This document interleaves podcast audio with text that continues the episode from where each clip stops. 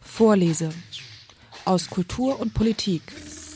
Jeden dritten Mittwoch im Monat auf FSK 93,0. El afeminado canta Ay, perdón. El afamado cantautor grabará para la firma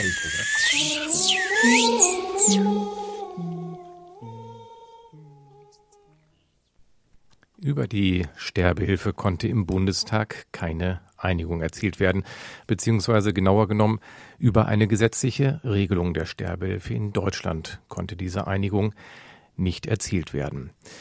Es gab insgesamt zwei Anträge, die in der Bundestagsdebatte eingebracht worden sind, und für beide Anträge gab es dort keine Mehrheiten. Und über diese Problematik, dass es jetzt wieder im gesetzlichen Graubereich ist, spreche ich heute mit Maximilian Schulz. Er ist ein dezidierter Befürworter der Sterbehilfe und hätte sich, glaube ich, gewünscht, dass es eine gesetzliche Regelung gibt im Bundestag. Aber das genau werden wir heute im Gespräch hier auf Vorlese aus Kultur, Wissenschaft und Politik herausfinden. Also freut euch in der nächsten Stunde auf ein Gespräch über das Thema, was immer wieder aufploppt und immer noch nicht gesetzlich geregelt ist, die Sterbehilfe in Deutschland.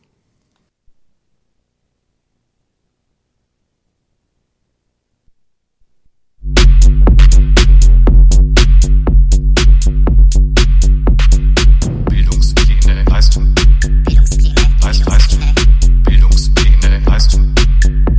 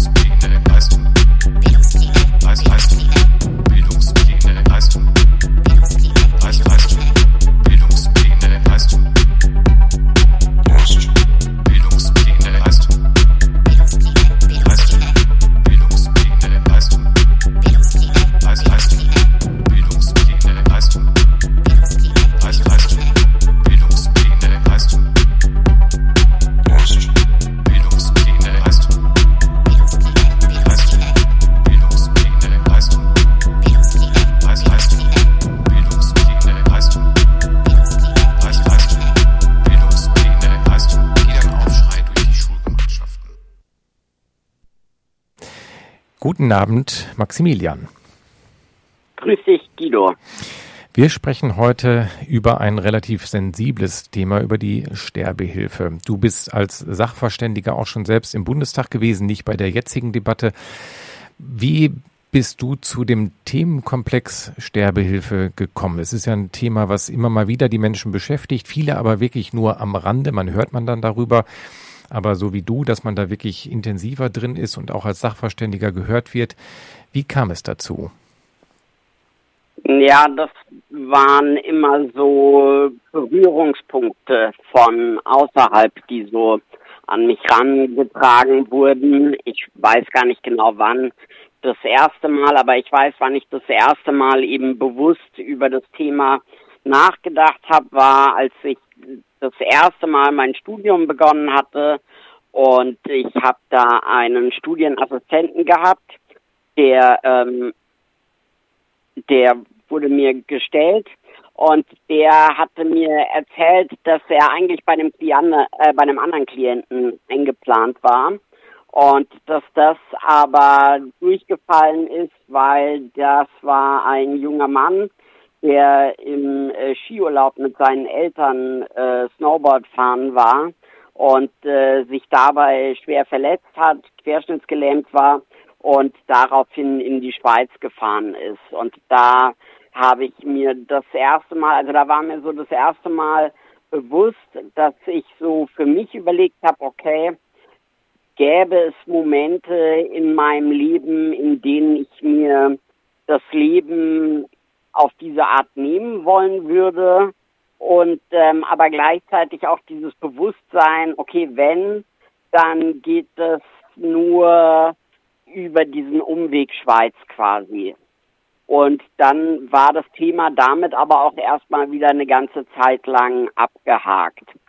Und dann war es 2015 so, da war ich auch länger im Krankenhaus. Ich hatte mir den Oberschenkel gebrochen, zum zweiten Mal gebrochen und das ist in meinem Fall eine wesentlich kompliziertere Geschichte gewesen, eben weil da auch noch eine Platte drin war und weil ich aufgrund meiner rheumatoiden Arthritis Osteoporose habe.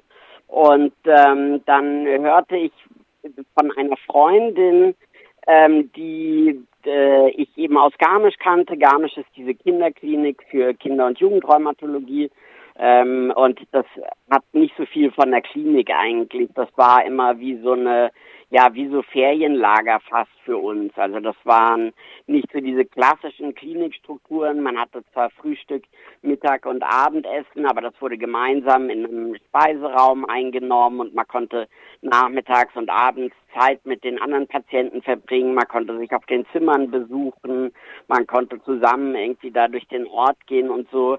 Und äh, man hat sich dann teilweise auch verabredet mit mit Patienten und äh, man hat sich aber dadurch halt immer wieder äh, ist man sich begegnet. So die üblichen Verdächtigen hat man dann auf die Art immer mal wieder getroffen.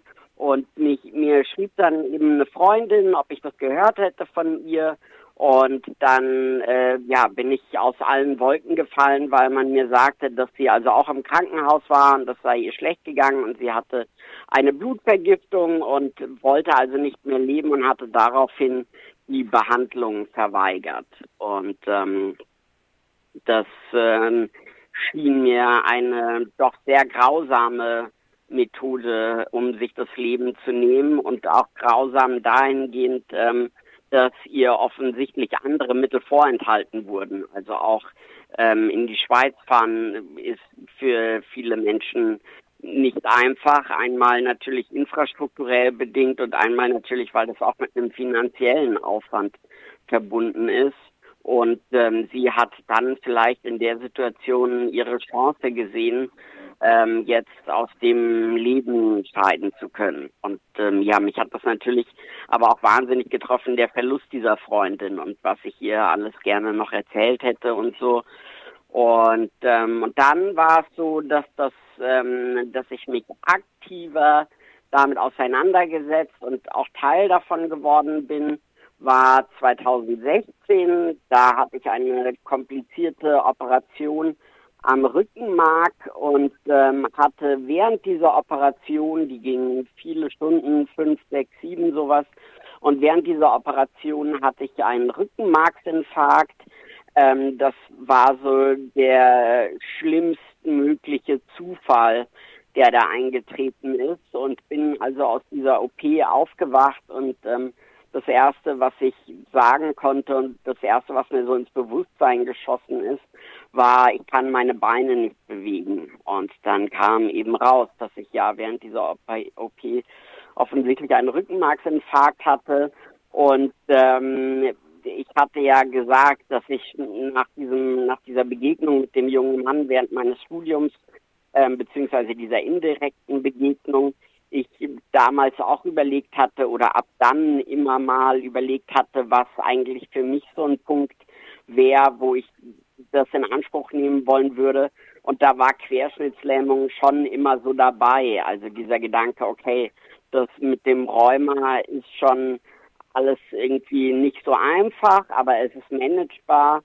Ähm, aber mit einer Querschnittslähmung kommt halt nochmal eine Dimension rein, die das Ganze wesentlich verkompliziert. Und das war dann auch, als ich wieder zu Hause war mit dieser Querschnittslähmung, war das erste Mal, dass ich mich tatsächlich schwer behindert gefühlt habe und auch wie ein Pflegefall gefühlt habe. Also ich hatte davor schon einen Grad der Behinderung von 100 und ähm, dann kann man sich vorstellen, dass mit sowas, also dann wäre ich theoretisch bei 200. Ne?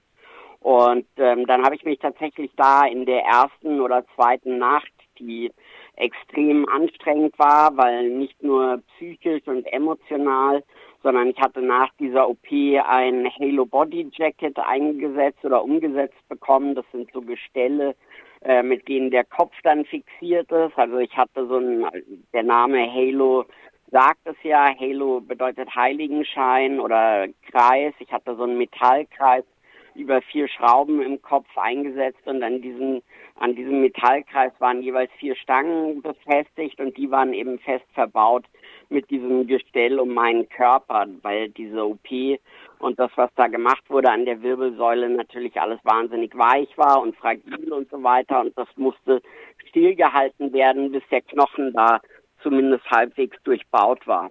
Und ähm, das kam dann zu der ganzen Situation noch oben drauf. Also das war eine absolute Stresssituation in vielerlei Hinsicht.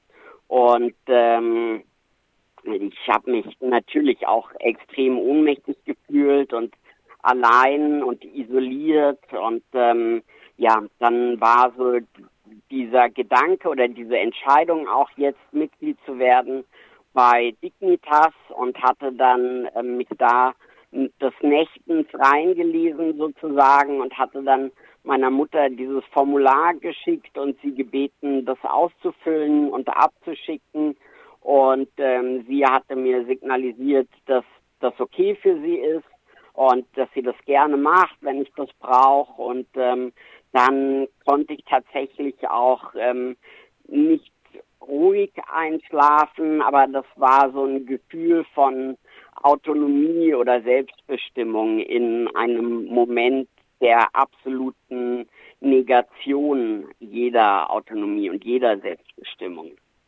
Wie muss man sich das vorstellen? Jetzt hast du ja schon unglaublich viel, einen großen Rundumschlag über dein ganzes Leben gemacht. Wir müssen das jetzt nochmal genauer fassen, weil es ja dann doch ganz viel Information in kurzer Zeit ist.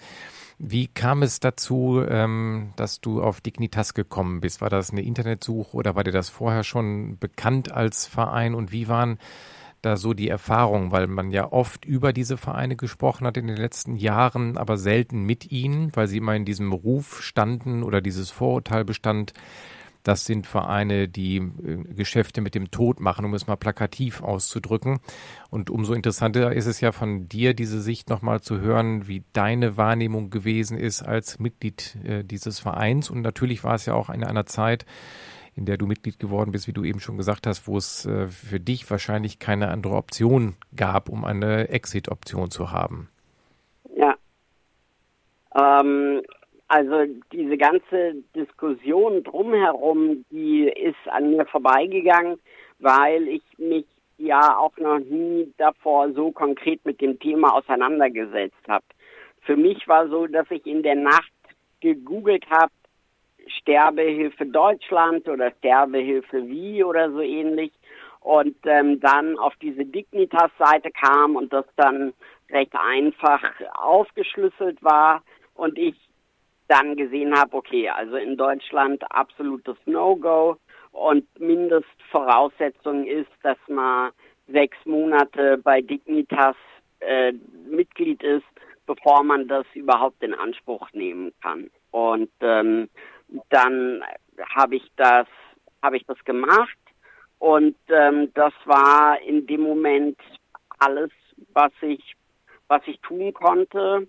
Und, ähm, und dann war das auch erstmal so nicht abgehakt, aber dann war da so, dann konnte ich diese, diese Akte zumindest schließen und ähm, erstmal auf die Seite legen, äh, im Gegensatz zu vielen anderen Themen, die mir dann so durch den Kopf schossen da auf dieser Intensivstation.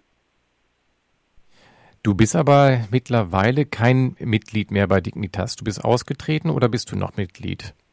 Nee, nee, ich bin ausgetreten, weil das schon, wie du ja auch angesprochen hast, ähm, nicht günstig ist. Also vor allem für jemanden wie mich. Das sind, glaube ich, 30 Euro im Quartal oder 60 Euro im Quartal oder so. Also es ist schon ein Betrag, der äh, mir als Empfänger von äh, Grundhilfe schon gut tut und schon auch mal den Unterschied macht zwischen zwei, drei warmen Mahlzeiten mehr. Und ähm, dann ähm, war es auch so, dass ich dachte, okay, jetzt selbst mit dieser mit dieser Unsicherheitsregelung jemand wie ich, um das jetzt mal so äh, überspitzt zu formulieren, äh, der ja alle alle Register oder alle alle Kriterien, die es dann geben mag, erfüllt, ähm, der wird da schon zu seinem, zu seinem Recht kommen.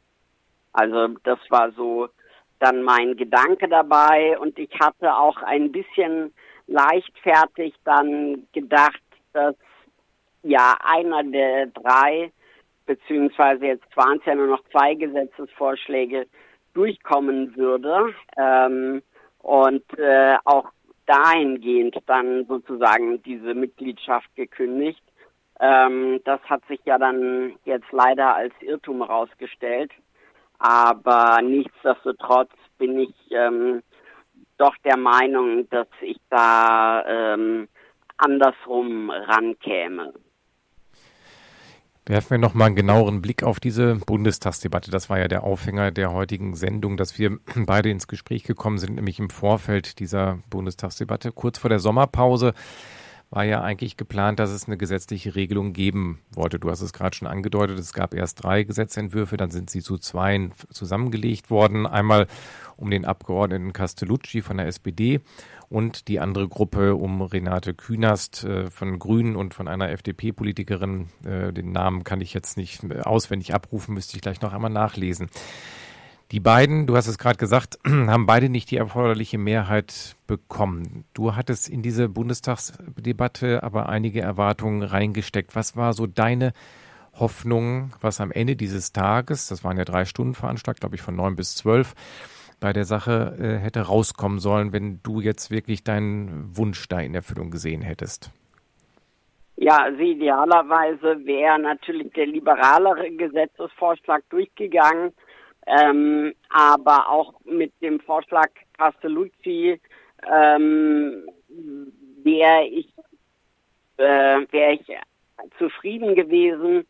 Dieser Nichtzustand, dieses ähm, ja, Nichtzustand trifft es, glaube ich, am besten. Dieser Schwebezustand äh, ist natürlich extrem unbefriedigend, weil es keine Klarheit gibt, weil es natürlich auch nicht dem äh, ausdrücklichen Wunsch des Verfassungsgerichts entspricht. Und ähm, ich bin ja jetzt so ein bisschen ratlos, was passieren wird. Ob die Regierung das jetzt äh, abschiebt auf die nächste Regierung, ob sie sich nochmal äh, zusammenraufen. Ähm, ich weiß nicht, was jetzt der, was jetzt daraus konkret folgt.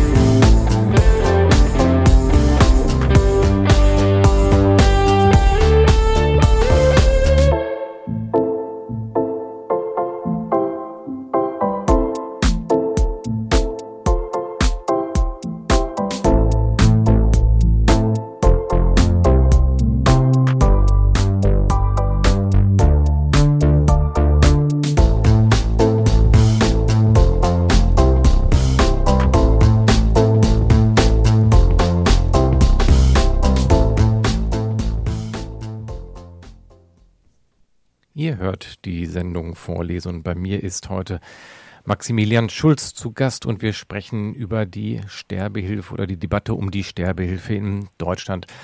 Maximilian, das ist nun schon ein Thema, was die deutsche Öffentlichkeit, auch den Deutschen Bundestag schon sehr lange beschäftigt, kann man sagen. Ähm, es gab schon diverse Debatten, schon die, diverse Anträge. Es gab 2015 das, äh, den Paragraphen 217, der die geschäftsmäßige Sterbehilfe unter Strafe gestellt hat. Das ist dann gekippt worden vom Bundesverfassungsgericht. Es ist ja eine unglaublich lebendige Debatte, die seit eigentlich seit schon seit vielen Jahren läuft. Wie hast du diese Debatte wahrgenommen und was liest du aus dem Urteil des Bundesverfassungsgerichtes raus? Also ja, ich muss gestehen, dass diese Debatte ich gefühlt zumindest immer nur mit einer extremen Seriosität äh, verhandelt sie und dann auch immer nur episodisch mal. Also ich habe jetzt nicht das Gefühl gehabt, dass da, dass das ein sehr großes Thema war, ähm, außer in jüngster Zeit. Also da gab es ja dann, ich glaube, das war dieser ARD-Film, wo der eine junge Mann, der sich da eingesetzt hatte, dann ja auch tatsächlich über die Schweiz äh, dieses Angebot der Sterbehilfe wahrgenommen hat. Und ähm, ja, jetzt äh, denke ich, dass das Bundesverfassungsgericht damit schon einen wichtigen Impuls gesetzt hat. Ich finde das begrüßenswert allein, dass diese Debatte geführt wird. Ähm, definitiv muss sie geführt werden. Ich war gestern mit einem Freund zusammen zum Abendessen, der äh, einer etwas älteren Generation entstammt und der hat auch gesagt, dass über so ein Thema zu Hause überhaupt nie gesprochen werden durfte und ähm, dann, wenn das jetzt der Beitrag war, den wir oder den das Bundesverfassungsgericht damit geleistet hat, dann ist es schon mal gut, glaube ich, allein das aufzubrechen. Aber trotzdem müssen dann am Ende auch Ergebnisse her in Form eines äh, irgendwie gearteten Gesetzes, das es Menschen erlaubt, selbstbestimmt äh, aus dem Leben zu scheiden. Diese Position ist ja aber auch relativ umstritten, die du jetzt äh, ähm, da vertrittst. Also jetzt der Künast-Antrag, der hätte das ja beinhaltet. Also da hätte man zwei, ähm, ähm, du musst mich nochmal korrigieren, wenn ich das äh, falsch in Erinnerung habe. Man hätte dann, nee, man hätte eine Beratung in Anspruch nehmen müssen und hätte da eigentlich, äh, das wäre eine liberalere Regelung gewesen, dass man relativ leicht an ein todbringendes Medikament gekommen wäre. Wie, ja. Was genau ähm, würdest du dir von diesem Entwurf äh, versprechen? Wo ist und wo liegen da auch die Gefahren? Weil da werden wir gleich im Gespräch nochmal drauf kommen. Das würde mich auch nochmal interessieren. Es gibt ja auch sehr viele mahnende Stimmen, die sagen, hm, also diese Liberalisierung, die beinhaltet auch viele Gefahren. Da kommen wir gleich nochmal drauf zu sprechen. Aber was genau hättest du von dem äh, Künast-Entwurf, ich nenne ihn jetzt mal so leicht, einfach, das kann man dann besser handhaben, wenn man ihn so nennt. Was hättest du dir von diesem Entwurf versprochen? Also, ja, dass der Zugang weniger bürokratisch ist, ähm, wobei mir ja als Minimalkonsens sozusagen jeder Zugang irgendwie gereicht hätte. Also wie auch immer dann die Hürden gewesen wären. Ich bin mir sicher, dass ich sie erfüllt hätte und ich finde, es muss natürlich gewisse Hürden geben. Ähm, es muss ausgeschlossen werden, dass das aus materiellen Mängeln geschieht, äh, aus fehlendem Zugang zu Therapiezugängen. Ich meine, gerade in Deutschland, Stichwort äh, zwei Kassensysteme, ähm, kann es manchmal sein, dass einem dann eben die angemessene Behandlung verwehrt wird oder sehr viel Zeit Vorlauf braucht, die jemand mit einer privaten Versicherung halt nicht auf sich nehmen müsste. Ähm, ich bin schon der Meinung, dass das gewährleistet werden muss und dass ähm, man so ein Gesetz nur im Gleichklang äh, verabschieden kann mit einem festen Konzept für den Ausbau der entsprechenden Institutionen, also sei es mentale Gesundheit, sei es äh, ähm, ähm, ähm, Pflege, Pflegeeinrichtungen, ähm, Sterbebegleitung und ähm, und wenn jemand 100 ist und keinen Finger mehr rühren kann, aber trotzdem äh, leben möchte, dann muss natürlich auch das respektiert und äh, in den bestmöglichen äh, Zuständen ermöglicht werden. Also das ist für mich ähm, das Zynische, ja, dass dann oft gesagt wird, ja, warum bauen wir dann das nicht einfach aus? Ähm, ja, warum machen wir denn nicht beides? Also das gegeneinander auszuspielen ist schon ähm, ist schon ja un, unrichtig. Der Künast-Entwurf hätte ja nur beinhaltet, dass man, wenn ich das richtig in Erinnerung habe, einmal eine Beratungsstelle äh, aufsuchen muss. Ähm, dann musst du mich korrigieren, ob das stimmt. Ich lese es gerade auch nochmal nach, ob, das, ob ich das richtig in Erinnerung habe. Ähm, ja, also war doch wirklich nur eine Beratungsstelle, wo auch nicht klar war, um was für eine Beratungsstelle es sich handelt. Du hast gerade gesagt, es ist schon sinnvoll, auch irgendwo ähm, eine Hürde einzubauen, dass man natürlich nicht einfach jetzt zur nächsten Apotheke gehen kann. Wäre deiner Meinung nach jetzt, wenn man alle Menschen, in, die in Deutschland leben, so im Blick hat, äh, das äh, ausreichend, wenn man einmal eine Beratung in Anspruch nimmt, oder müsste man da eher, wie der Castellucci-Entwurf es gefordert hat, eine umfangreichere Beratung bereitstellen?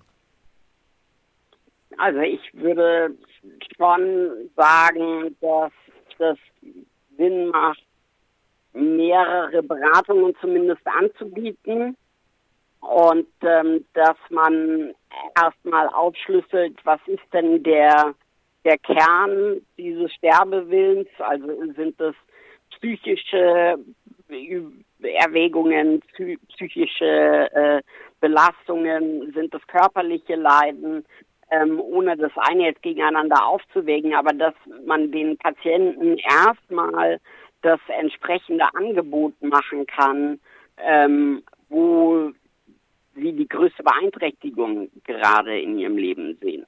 Und wenn man sichergestellt hat, dass das das ist, was sie in der Situation brauchen, dann, ähm, dann muss man alles dafür tun, dass das genehmigt wird. Und wenn jemand nach zwei Beratungen mit einem Arzt und mit einem Psychologen oder Psychiater meinetwegen, ähm, von denen dafür befunden wird, ähm, dass, dass da man sich klar ist über die Möglichkeiten der Behandlung und die nicht mehr in Anspruch nehmen möchte, dann ähm, sollte das ausreichen, um, um diesem Sterbewunsch nachzukommen.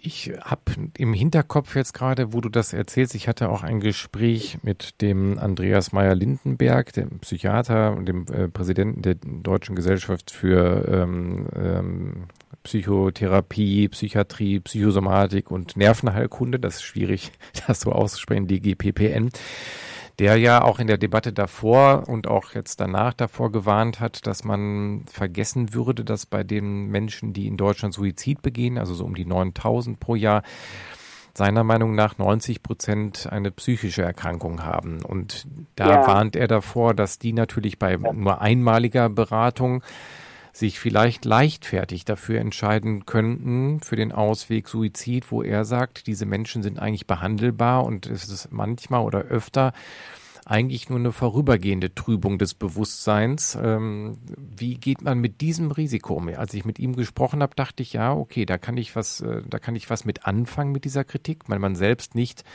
betroffen ist von einer psychischen Erkrankung, keine Kontakte äh, oder wenig Kontakte zu Menschen hat mit äh, psychischer Erkrankung. Dann konnte ich aber schon auch nachvollziehen, dass er da als Fachmann äh, ein bisschen die Alarmglocken schrillen hört, weil das natürlich dann für Menschen in der psychischen Ausnahmesituation dann doch wieder ein schneller Ausweg sein könnte. Oder siehst du ja, diese Gefahr als nicht so groß an? Ähm, bitte die Frage nochmal. Ja, würdest du dem ähm, Meier Lindenberg da zustimmen oder äh, wie ja, schätzt du das ein, ja, dass psychisch definitiv. Kranke da äh, gefährdet sind? Definitiv.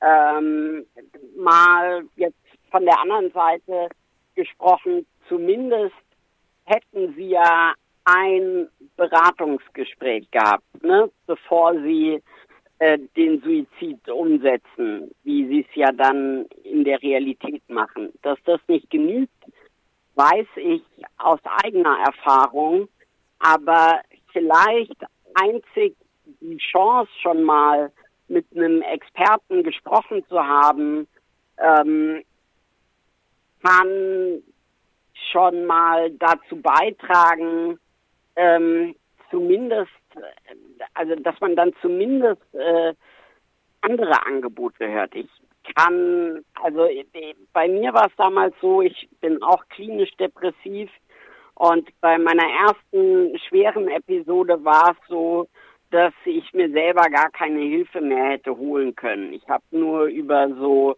ähm, Hilfeschreie kommuniziert, also so wirklich konfrontativ zu Hause aufgetreten, bis meine Mutter irgendwann gemerkt hat, okay, da stimmt was nicht mehr und dann mit meiner ehemaligen Jugendtherapeutin da geholfen hat, dass ich in dieser Klinik unterkomme.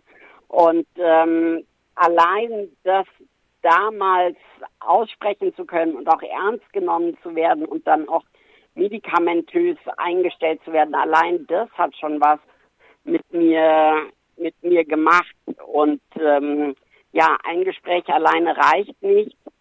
Ähm, für, ich meine, in so einem Fall könnte ein ein Beratungsgespräch so ablaufen, dass der Psychologe seine, seine Zusage verweigert oder sagt, Patient ist äh, dringend therapiebedürftig oder so. Ähm, ich meine, Beratungsgespräch alleine als Verpflichtung, dass man da war und sich das angehört hat und dann äh, zur Apotheke gehen kann, ja, vielleicht, ja, also ich sehe zumindest, ähm, ich sehe diese, dieses Argument, dass das möglicherweise oder sehr wahrscheinlich nicht ausreicht, um äh, den Betroffenen vom Suizid abzuhalten.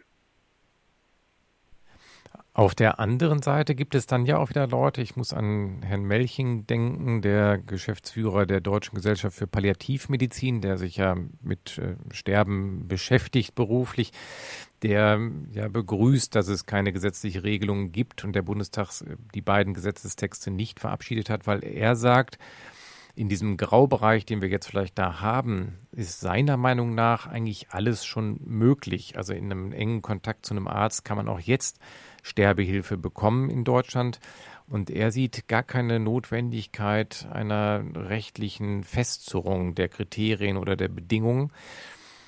Wie schätzt du das ein, gerade mit deinem Hintergrund, dass du sagst, ich, ich hätte für mich auch gerne immer diese Exit-Strategie?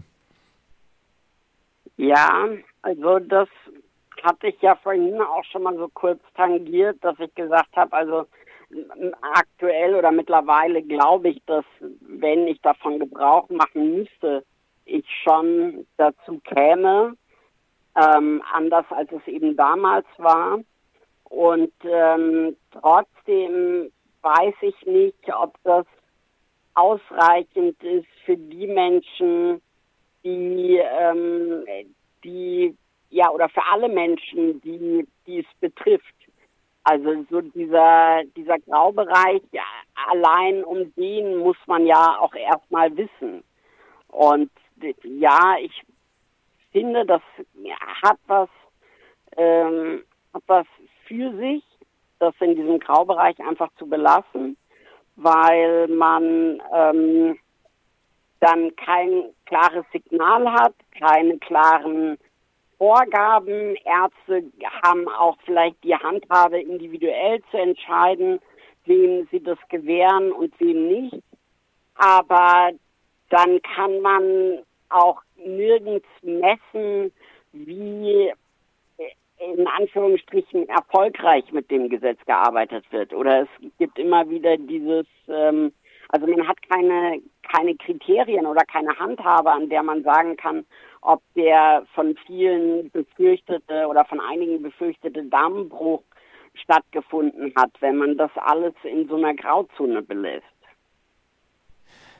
Es ist ja in, auch insofern immer noch so eine Grauzone, dass das Betäubungsmittelgesetz oder Arzneimittelgesetz dem ja immer auch entgegensteht. Also auch dieser Graubereich jetzt, das sagt Herr Melching selbst auch, ist manchmal schwierig, das in Anspruch zu nehmen, auch wenn man im Endstadium seines Lebens in einem engen Kontakt zu einem Palliativmediziner oder Medizinerin ist spricht oft das Arzneimittelgesetz dagegen, weil viele Ärzte dann Angst haben, gegen ihre Berufsethik zu verstoßen.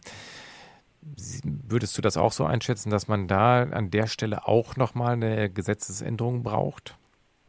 Ja, also an die Ärzte denke ich natürlich dabei auch extrem, dass allein die halt irgendwie Handlungssicherheit brauchen, damit dann eben hinterher ähm, Präzedenzfälle und Präzedenzurteile vermieden werden. Also wenn dann Angehörige meinen, äh, der Arzt hätte da vorschnell gehandelt oder sie wären nicht ausreichend einbezogen geworden, ähm, dann gibt es in so einem Graubereich natürlich immer leichter die Möglichkeit für so Präzedenzfälle. Und ähm, wenn Ärzte dann irgendwann merken, okay, sie sind da nicht auf gesetzlich festem Boden verankert, dann wird das auch dazu führen, dass sie eher davon zurückschrecken, als ähm, dem Patienten seinen Wunsch zu erfüllen.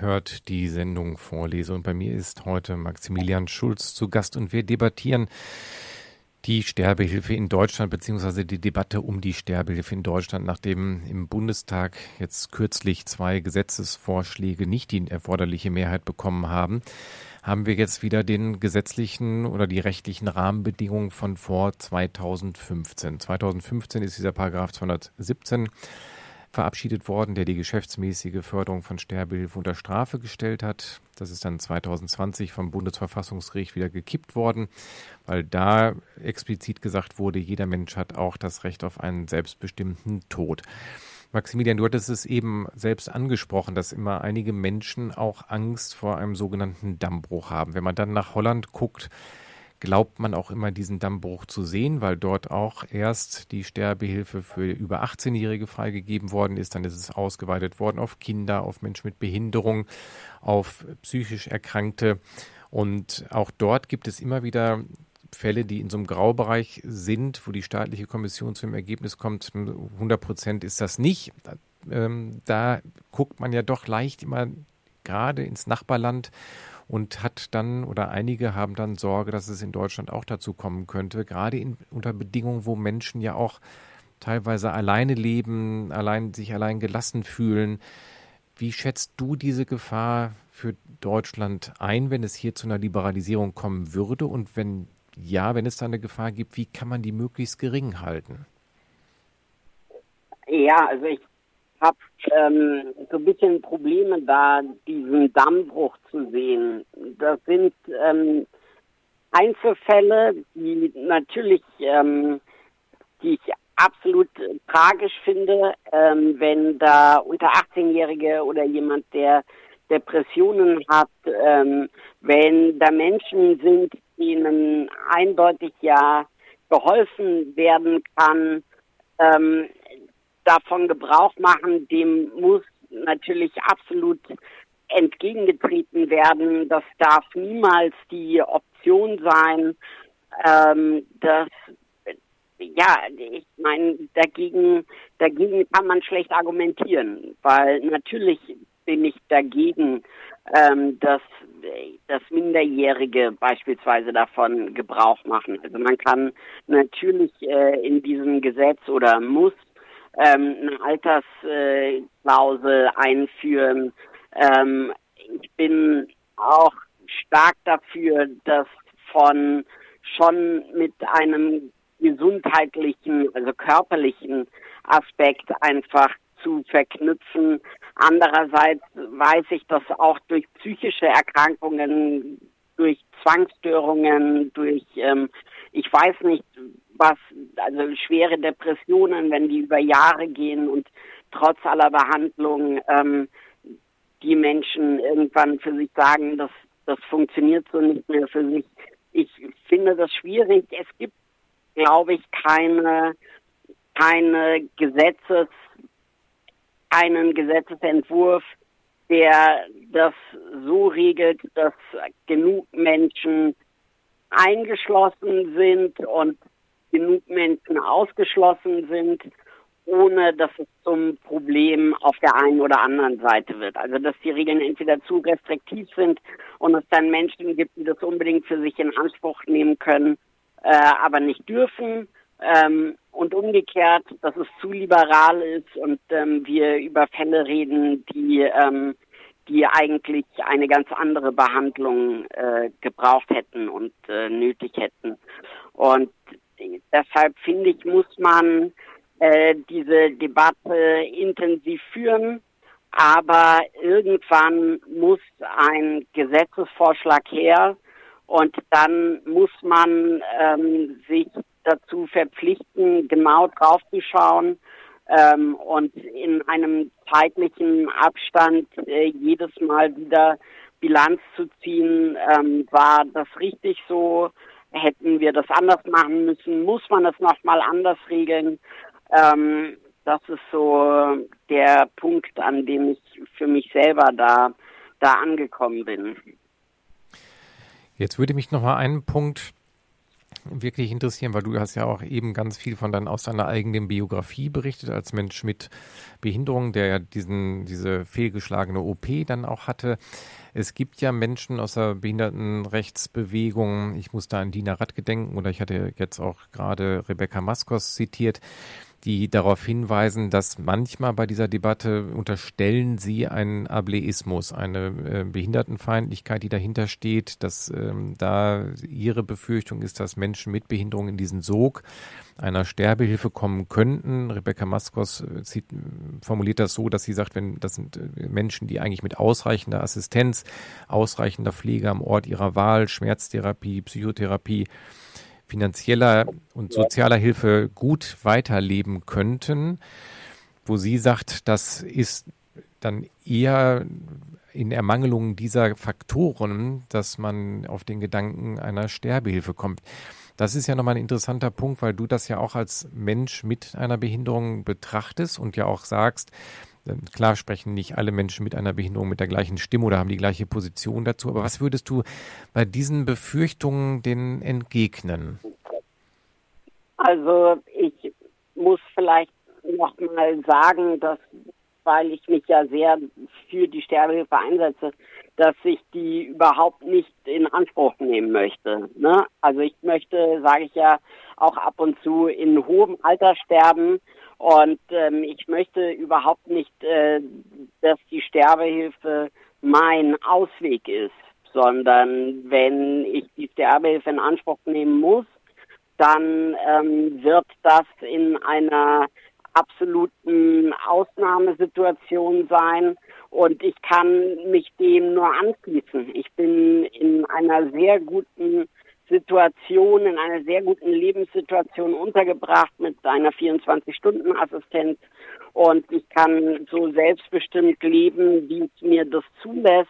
Und das wünsche ich absolut jedem Behinderten. Deshalb kann ich nur noch mal sagen, ähm, das darf immer nur im Gleichschritt erfolgen, dass man Unterbringung äh, gewährleistet, Pflege gewährleistet, Angebote gewährleistet, Therapien gewährleistet. Auch da bin ich noch lange nicht auf dem, was mir zusteht. Ich habe immer noch nur einmal die Woche Psychotherapie und Krankenfahrten zu organisieren und so weiter. Das ist alles super aufwendig. Ähm, ja, nochmal, also niemand soll sich genötigt fühlen, ähm, davon Gebrauch zu machen, weil er in einer strukturell ausweglosen Situation ist. Nicht, weil sie gesundheitlich aussichtslos ist, sondern weil sie nicht mehr zu ertragen ist. Klar sehe ich die Gefahr auch.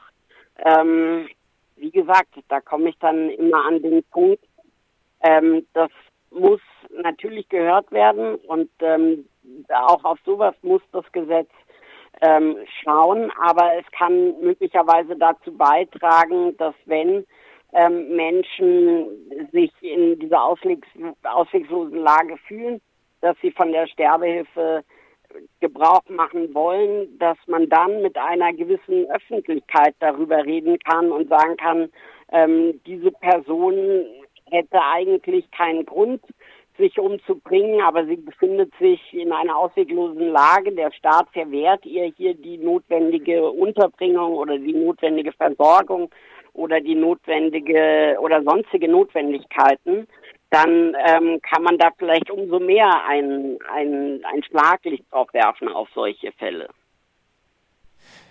Wie schätzt du denn die beschlossene Verabschiedung eines Suizidpräventionsgesetzes ein. Das, äh, die beiden Anträge von Castel, um Castellucci, diese Abgeordnetengruppe, und Kühners sind ja beide abgelehnt worden, haben nicht die erforderliche Mehrheit erhalten, aber die Parlamentarier und Parlamentarierinnen konnten sich ja darauf einigen, dass sie die Bundesregierung auffordern, ein Präventionsgesetz, äh, Suizidpräventionsgesetz auf den Weg zu bringen.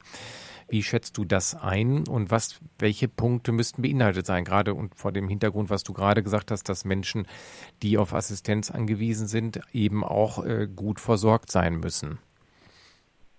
Ja, also das finde ich ja nur wichtig und richtig. Also habe ich ja auch gesagt, ne, dass natürlich Menschen, die sich in einer momentan ausweglosen Lage be be befinden, oder zu befinden glauben, ähm, natürlich alles möglich gemacht werden muss, dass sie, dass sie sich in der, also dass alle äußeren Faktoren, sage ich mal, beseitigt sind, die sie daran hindern, ihr bestmögliches Leben zu leben oder ihr erträglichstmöglichstes Leben oder was auch immer ihnen dafür fehlt, dass man ihnen das nach Möglichkeit bereitstellt. Und äh, ja, Suizidprävention natürlich genau dasselbe Thema wie Palliativversorgung, wie, ähm, wie alle anderen angesprochenen Dinge. Natürlich muss das immer im Gleichschritt ausgebaut werden. Also wenn jemand sich in einer ausweglosen Lage befindet, weil er vor allem psychisch leidet, wenn das ein, ein Momentverlust ist, ein, ein, äh, ein, eine Beziehung geht zu Ende, man verliert den Job, all diese Krisensituationen, die ja dann auslösend sein können für Depressionen oder für einen Suizidversuch. Ähm, natürlich müssen diese Leute Ansprechpartner haben, die sie ernst nehmen in ihrer Situation und die ihnen Alternativen aufzeigen für den Suizid. Ich sehe da aber tatsächlich eher eine Chance, einzelne Suizide zu verhindern, weil wenn jemand den, den expliziten Wunsch hat, sich umzubringen aufgrund einer, einer wie auch immer gearteten Notlage, er statt den Suizid durch sich vor den Zug zu schmeißen, beispielsweise zu vollziehen, er eine solche Einrichtung aufsucht, die Sterbehilfe anbietet, dass er dann durch die verordnete Suizidprävention ähm, davon gedanklich erstmal abgebracht werden kann oder gedanklich zumindest dazu gezwungen ist, sich Alternativen anzuhören oder sich mit Alternativen auseinanderzusetzen und allein dieses ernst genommen zu werden und in der Situation verstanden zu werden, hat für mich beispielsweise damals schon einen ganz großen Leidensdruck ähm, genommen. Und ich kann nur hoffen, dass das in derselben oder dass es in ähnlichen Situationen viele solche äh, Effekte hätte. Maximilian, zum Ende der Sendung möchte ich noch auf einen Aspekt kommen, über den wir auch im Vorfeld der Sendung gesprochen hatten. Und zwar gibt es ja Menschen, die diesen assistierten Suizid gar nicht mehr vollziehen können, die nicht mehr in der Lage sind, den Becher in die Hand zu nehmen und das äh, Medikament zu schlucken, beziehungsweise die auch nicht äh, die Maschine anstellen können, wo das dann intravenös verabreicht wird. Wie gehen wir mit diesen in der Tat natürlich seltenen Fällen um, die du ja auch in deiner Biografie im Krankenhaus, glaube ich, soweit ich mich erinnern kann, kennengelernt hast, Menschen, die aufgrund ihrer Erkrankung, aufgrund ihrer Behinderung nicht mehr in der Lage sind, selbst den, also den Suizid assistiert zu bekommen, sondern die eigentlich einen aktiven Suizid oder eine aktive Sterbehilfe bräuchten. Wie geht man mit diesen Fällen um? Ähm, ja, das ähm, ist auch eine, eine gute Frage.